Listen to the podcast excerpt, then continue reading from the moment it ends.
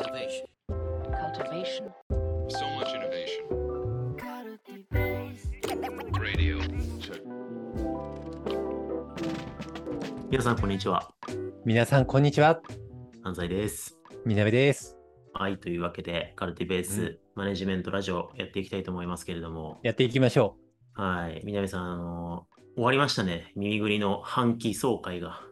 う。いや、そうなんですよね。あの、通称耳ぐりフェスっていうのがあって、なんかシャ、シャ、ツイッターでもさ、なんか、こう、ハッシュタグをつけて、みんなでつぶやいてて、うん。で、つぶやき内容的にけ結構中期の内容とか多かったから、ツイッターにさらしづらいのがあって、で、みんなそうさらしやすいポイントが 焼肉弁当だったから、あの、そう、み耳ぐりはあのね、かご家族含めてね、1日単位でなんかやるのってすごい大変だから、お食事の準備とか大変だろうから、家族の分も含めて美味しいご飯をやりますよって言ったら、ほとんどの人がなんか3種類くらいの焼肉弁当を、あの、めっちゃ写メした結果、うん。焼肉弁当の会社ですね、みぐりさん知ってますみたいな感じに リファレンスがもらえるようになったんですけど、そう。そうなんですよね。みんなが、そう、昼休みに美味しそうなお肉をハッシュタグとともに投稿しまくった結果、はい。数日でブランディングがめっちゃ美味しい弁当を食べてる会社になってしまったんそうですけど。あれめちゃくちゃ面白いから、え来あの次半年後もやりたいなと思って、焼肉ブランディングしていこうかなと思ったんです半けど、年ごとに美味しい弁当食いましょう。はい、はい、いや、でも、一日かけてね、あのー珍しく、まあ、10年スパンで何をしていきたいかみたいなことにちょっと向き合って、長期ビジョンをね、話してみたりとか、中期計画を話したり、これまでのラジオでもロードマップ経営が大事だって話してましたけど、我々もあの自ら長期経営ロードマップを語って、で、うん各部門も自分たちの部門のロードマップをこう考えてみたいな、なんか、まあ、そういう入れ子的にね、みんなが未来を考える、いい時間になりましたね。楽しかったです。うん。でそんなことしつつ、宮部さん、あの、この間、あれじゃないですか、あの、かの有名な荒木宏之さんのポッドキャストに出演されてたじゃないですか。あ、ありがとうございます。ありがとうございます。あのね、はい先達、あのね、あの、東大の先生の、なんか、どっかの有名な方が、あの、出演されててね。で、それの、なんか、アンサー会という形でね、私も出演させていただいたんですけどね、はいすごい楽しかったです。はい。あれなんか本を書いてる人が、なんかこう、新新著だったり、話題の本をはい元に、あの話されてる印象があったんですけど、はい、僕、本書いてないですからね。そうっすよね。はい、いいのかなと思って。そうはい、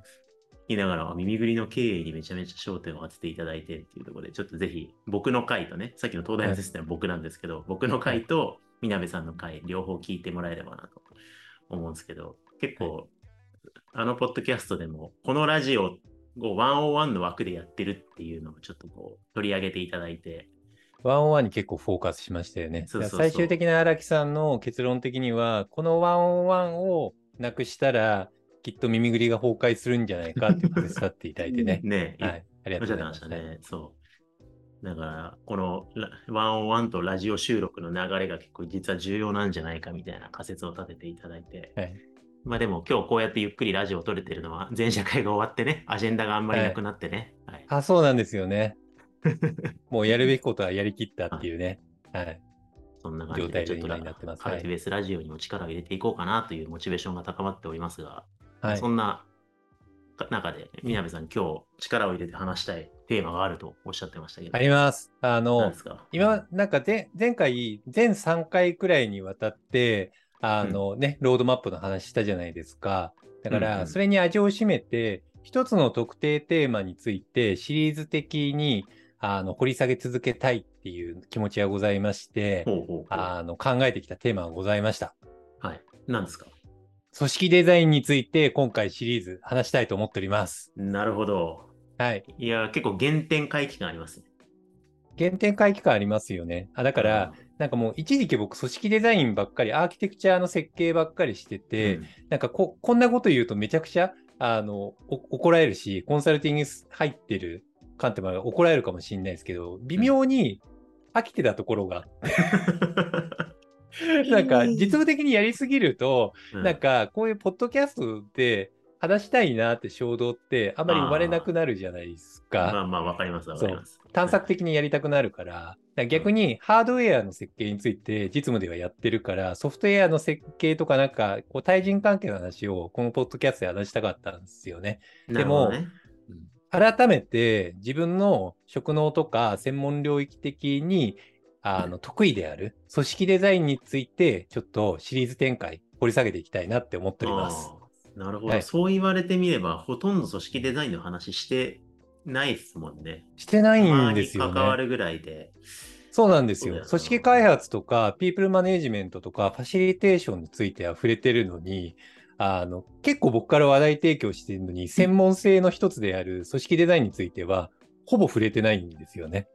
確かに確かに。裏側ではね、名だたるいろんなテックベンチャー、メガベンチャーの、あの会社もあの会社も、みみなべさん、組織デザインのコンサルとして入り込んでますもんね。そうですね。うん。そうなんですよね。だからちゃんとそこから真正面に向き合って、あのナレッジを解放していこうと思っております。なるほどですね。はい。それで言うと、組織デザインって今、ななんですかね。なんかこう、はいまあ、トレンド的にも、今世の中的にも、なんか、今どういうところが注目されてるというか、なんか課題感とかってどんな感じなんですか、あの、急に最近にわかに組織デザインがフォーカスポイントが当たってるのって、うん。いわゆるこうチートポをご存知ですか？チームトポロジあ、そうそう、チームトポロジーがあのめちゃくちゃ大ヒットをしてるんですよね。ー。で、まあ、多くの、まあ、テックベンチャーの会社様だったり、エンジニアリング系の方はもちろん、経営層もそのあたりをあの見ていって、で、皆さん、快適にはソフトウェア開発と組織のアーキテクチャって、なんか作り方が似てるよね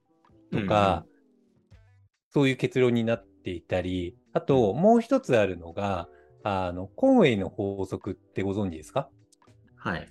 稲部さんから、はい。そんなもん知らねえのかっつって教わりました。東大の先生にそんな恐れ多いことを、あのね、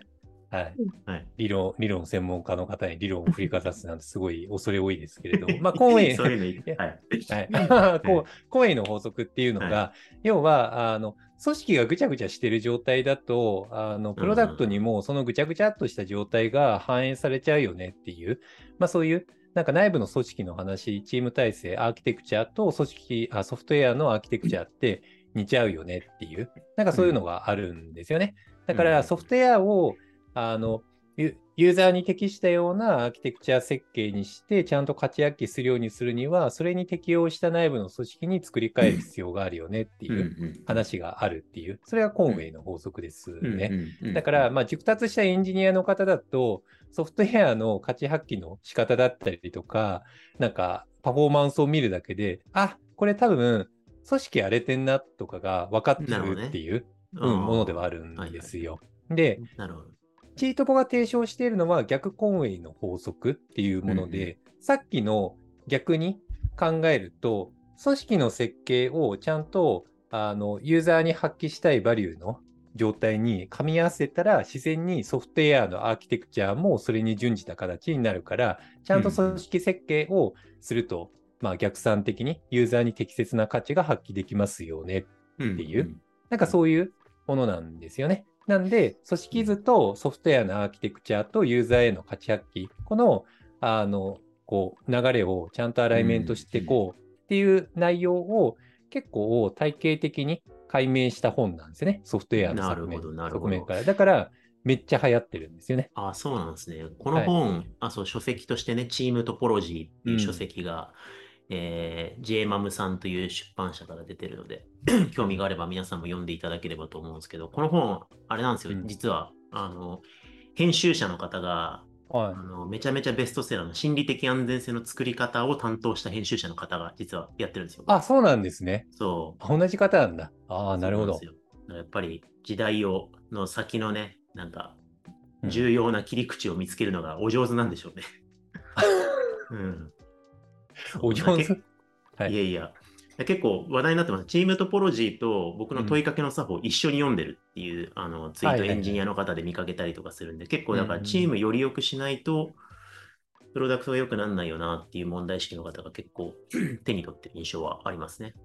そうですね。なんか最近そのあたりの話があって、で、特にめちゃくちゃ重要なのが、プロダクトのアーキテクチャと組織のアーキテクチャの話があったときに、結局、あの、組織だけ良くしても、プロダクトのアーキテクチャ良くならないから、ちゃんとプロダクトのアーキテクチャをめがけて、プロ組織を良くできましょうねとか、その事業と組織両方両輪で考えていく必要があるよねっていうのが結構思考視野にあって、なんかプロダクト、今までテックベンチャーとかで結構プロダクトドリブンでやってきたけれども、にわかになんか組織づくりのなんかこう、アーキテクチャの設計をより良くすることが結果的にプロダクトの価値につながるんだなっていううん理解がなされていて、めちゃ、ゃくちゃなんか流行っていて、うんで、その流れで急にあの沼上さんのあの、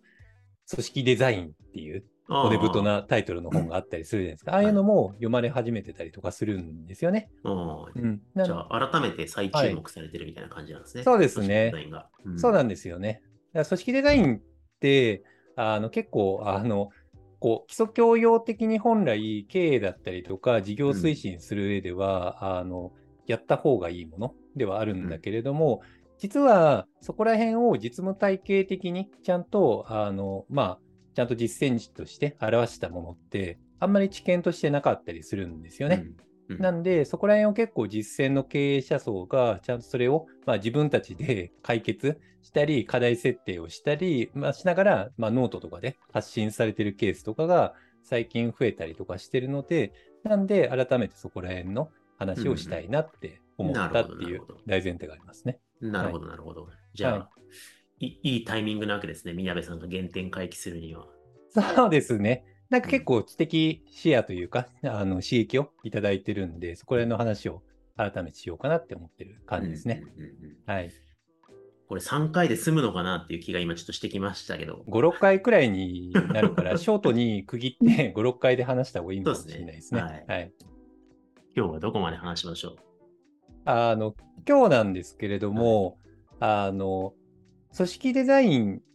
における、まあ、課題設定みたいなことを、うんあの特に僕がここを課題だと思っているっていうお話をしたいなって思ってるんですよね。問題設定をしてはい、問題設定をしたいなって思ってるんですよね。はい。あの組織デザインって、あのなんかこう、まあ、いわゆる組織図を描く仕事みたいな話があると思うんですけれども、うん。まあ、その組織図を、まあ、事業と組織プロダクトとか、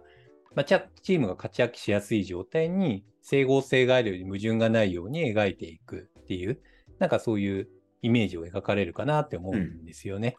で、なんとなくのメタファー的な感じのイメージでしたいんですけれども、組織デザインがめちゃくちゃ難しいのは僕、建築と同じだなって思ってるんですよね組織デザインって。まあ、組織とか事業とかって、スケールすればするほど人数が増えていくわけじゃないですか。まあ、創業時は10人未満だったのが30人になり、100人になり、300人になり、1000人になり、1万人になりっていう、まあ、基本的には人数が増えてきたりするじゃないですか。うんで、一番最初のファウンダーだったりとか30人とか、なんかそういう人数規模の時って、やっぱりまあちゃんと価値発揮がされるように、力学はしっかり伝わりきるように、いかに矛盾がなくって効率的な組織デザインにするかっていうところに焦点が当てられると思うんですよね。で、うんうんあの組織デザインをする上でもあのよく重要視されるのが、やっぱり人数が、まあ、数人から10人に増えたからとして、それが10人そのまま10倍にパフォーマンスが上がるわけじゃないと。まあ、集団である以上、ちゃんとそれぞれが、まあ、効率的に調整業務をしながら意思決定を行い、パフォーマンスをいかに出していくかっていううん。ことをちゃんと力が伝わるように組織設計をしていく必要があるっていう、まあうん。そういうふうな提言がされてたりするんですよね。うん。だからまあ基本的にあの組織の意思決定の効率性、まあちゃんと組織の箱ボックスを通じたときに価値発揮がされるようなまあ効率性、まあそういうことを焦点に挙げられるんですけど、まあ難しい観点として組織デザインがあるのが、あの、建築と同じっていう話をしたんですけれども、さっきの話ってすごいスモールに、あの価値発揮をしやすいような、まあ、建築だと思うんですよね。すごいローカロリーな、こう低カロリーな建築だと思うんですけど、でもあの建築の難しいところって、あの土台、こう組み立て切って何百回とかにもなった建築って、リプレイスがもうできないんでですよね。リプレイスしようとすると、もう大工事になっちゃって、大変なことになるじゃないですか。もう土台から崩れちゃうようなことになっちゃって、そもそも建築自体がもうなくなってしまうとか、そもそももうく 崩しきれないとかいう状態になっちゃうんですよね。うんだから何何が言いたいかっていうと、あの30人くらいの時の最適化だけのイメージで走り切ってしまった時に、実は1000人くらいの組織規模になってきた時に、当初の負債が後を引いてしまって、もう建築を増やせないっていう状況が起こり得てしまうっていうのが組織デザインの難しいところ。要は結構ワンウェイになりがちなんですよね。行ったらもう戻ってこれないっていうのが、アーキテクチャの難しさ的にあって、文化って、例えば、まあ、リーダーがコミットすれば、まあ、数年単位、数年単位とかでリプレイスって頑張ればできるかもしれないけど、なんか組織デザインの建築に関しては、なかなかリプレイスが難しいっていうのが、すごい課題設定として困難なところっていうのは、最初に伝えたいなって思ったんですよね。なるほどですね。はいまあ、確かに模様替えとかね、照明を変えて雰囲気を変えることはいくらでもできるかもしれないけど、はい。もう建物の枠組みとか土台とか構造っていうのは、まあ、うんそう簡単には変えられないと。まあ、人間だったら賃貸でうん生活スタイルに合わせて家を変えたりすることができるけど、なかなかそう簡単にリセットしたりとか、こう、チェンジできない中で、ちょっとずつこう足していきながらやってっちゃうんですかね、今のものに。あ、そうなんですよね。うん。はい。なんで、結構、あの、テックベンチャースタートアップの流れを見てると面白いなって思っているのが、まあ、いわゆるシリアルアントプレナーの人とかが増えたりしてるんですよね。要は、一回上場してから、あの、例えば100億オーバーとかの金額になって上場して、まあ、一定の規模になってから、また新しく自分でスタートアップを作るっていうこと。まあ、そういうなんか2週目とか3週目の方とかがすごい増えられてるんですよね。でうん、そうなってくると、後々の100億フェーズとか、まあ、数十億フェーズとか100億フェーズになった時のアーキテクチャの課題とかが見えるようになるんですよね。そうする、と、再学習した結果、その未来のアーキテクチャのイメージをめがけながら、今何をすべきかって考えるっていうことができるようになるんですよね。はいうんうんだからスタートアップの面白いところって、何し周回が増えれば増えるほど、初期の段階から後に起きるアーキテクチャの課題とかをめがけて、今何をすべきかっていう、うん。なんか最初から土台がしっかりしたようなアーキテクチャができる感覚があって、なんかそこの課題解決がどんどんされてるんだけれども、結構今の起こりがちな課題としてあるのが、うん。あの、こう、まあ、上場して、まあ、ユニコーンとかで上場して、IPO された後に100億オーバーとかになると、まあ、単単独のマルチ、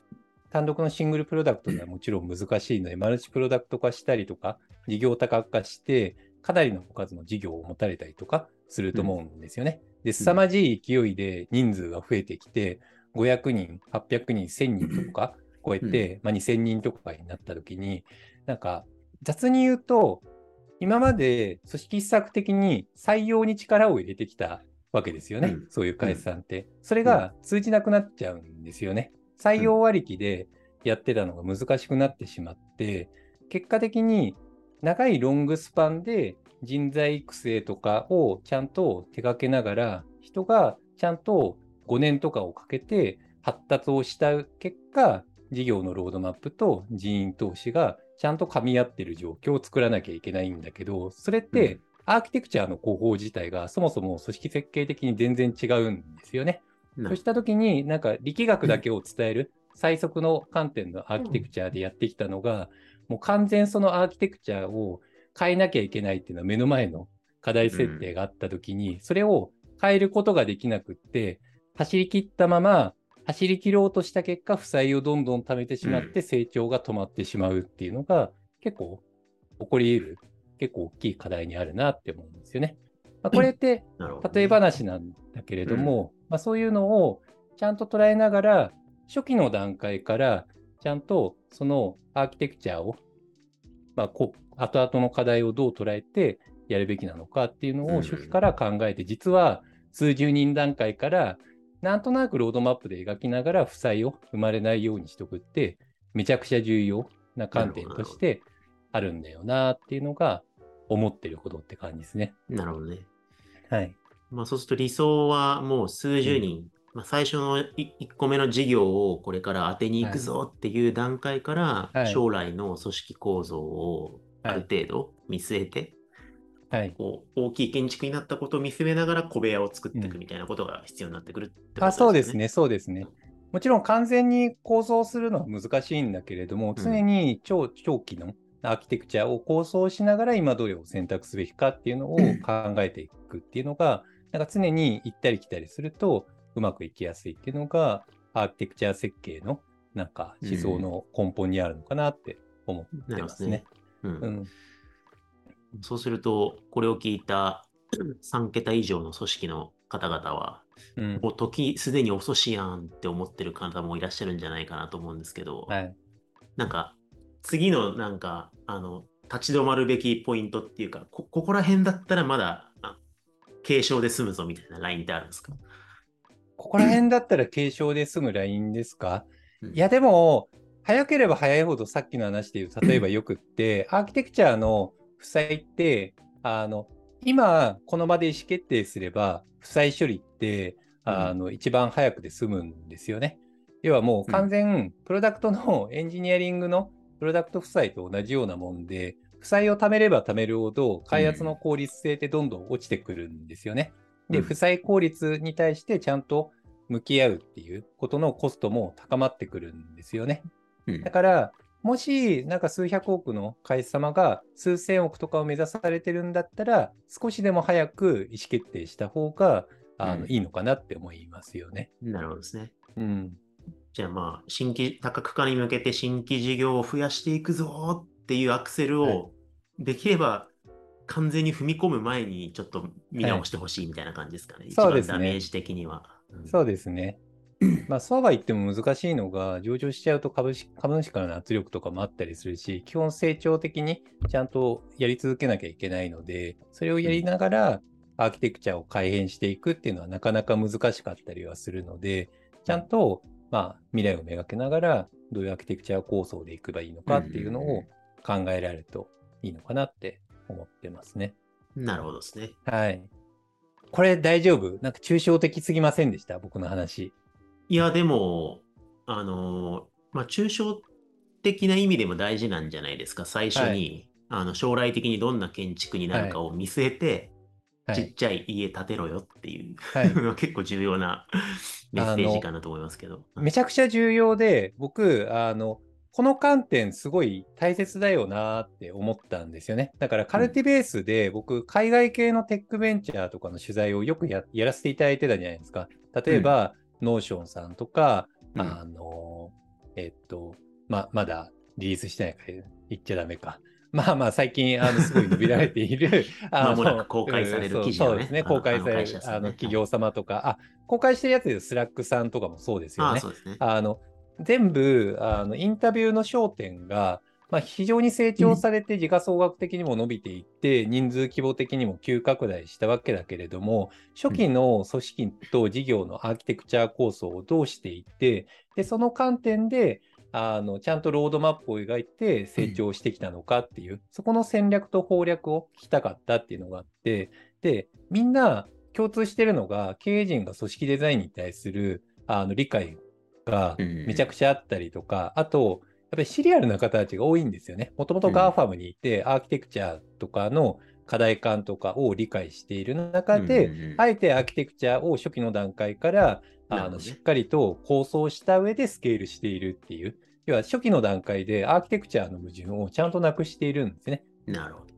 そう。なんかスタートアップのイメージで言うと、プロダクトまず作ってから、伸びてから組織は考えようなんですけど、ちゃんと事業と組織のアーキテクチャを全体感を捉えながら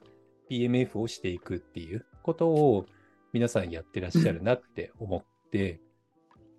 まあ、結構そのあたりの観点でインタビューして、やはりそうなんだなっていうのを思ったんですよね。なるほどね。はい。